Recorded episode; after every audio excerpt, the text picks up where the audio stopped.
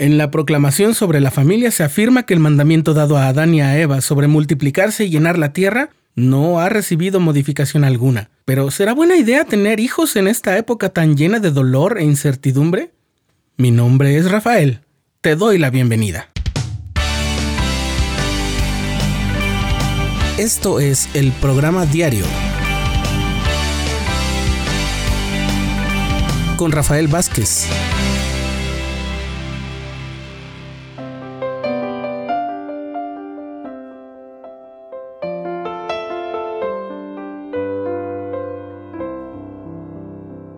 Hace unos años estaba en una reunión de fin de semestre con compañeros profesores de una escuela preparatoria.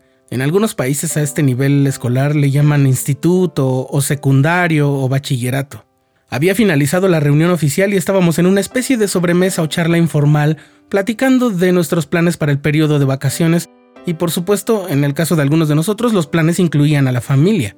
Nuestro coordinador, un gran amigo que nos supera en edad a todos, pero que tiene un intrépido y juvenil corazón, quiso aprovechar el momento para conocernos un poco mejor y comenzó a preguntar a todos si teníamos hijos.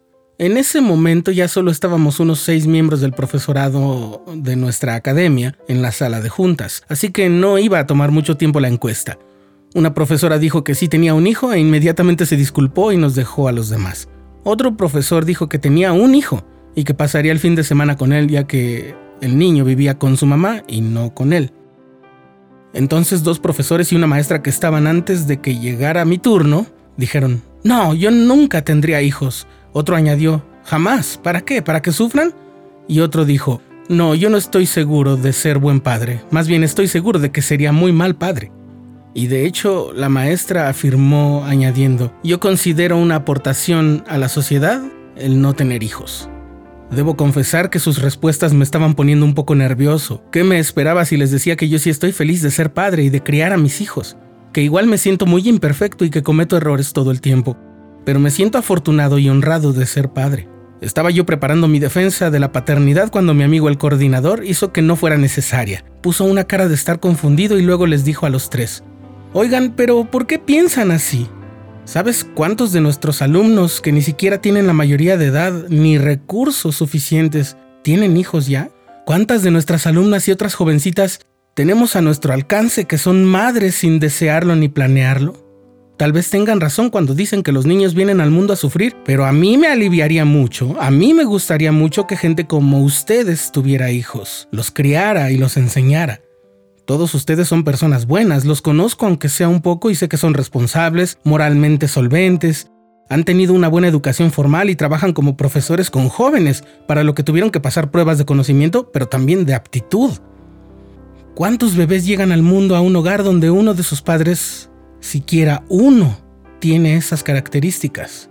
Yo quisiera ver que tú y tú y tú tuvieran hijos porque estoy seguro de que no los dejarían pasar carencias, ni les harían daño, y al final esos hijos serían grandes contribuciones de ustedes para el mundo.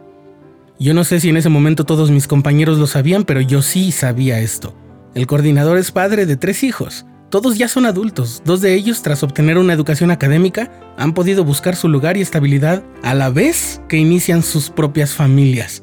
El tercero, el más joven, estaba a punto de terminar la universidad, y yo estoy absolutamente convencido de que si bien es verdad que cada uno de ellos es libre de decidir hacia dónde llevar su vida, y que podrían haber elegido modos de vida perjudiciales y contraproducentes, el tipo de padre y de madre que tuvieron fue un factor muy importante en el hecho de que sus hijos fueran ciudadanos ejemplares y buenas personas.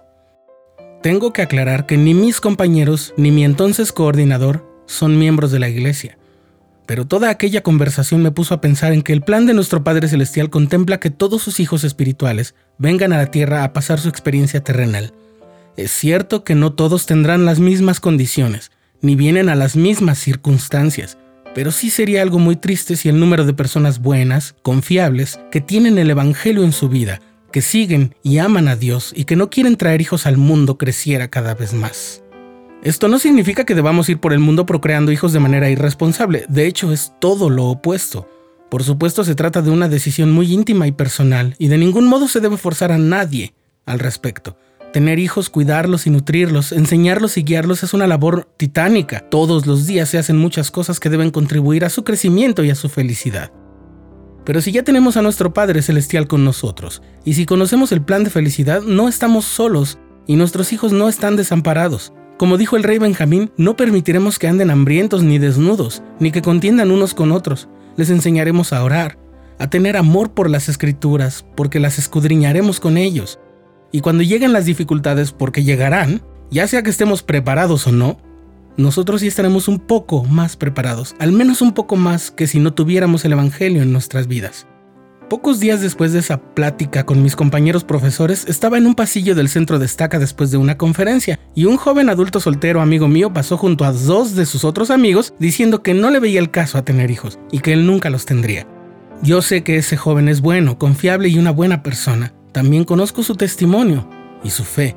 Inmediatamente lo alcancé y le dije, oye, no pude evitar escuchar lo que dijiste y solo quería decirte que sería una verdadera lástima que tú no tuvieras hijos a mí me aliviaría mucho, me gustaría mucho por ti y por muchas otras razones ver a tus hijos. Y estoy seguro de que harías un gran trabajo y que ellos serían grandemente bendecidos. Por supuesto, ayudar a hijos de nuestro Padre Celestial a volver a su presencia no solamente se puede lograr mediante la procreación de hijos, porque hay algunas personas que no pueden tenerlos de esa manera, pero existen otras formas como la adopción, o el cuidado de hijos que no son precisamente nuestros, por ejemplo, los abuelos que cuidan a sus nietos porque los padres de esos niños han muerto. Sin embargo, el punto central es justamente ese.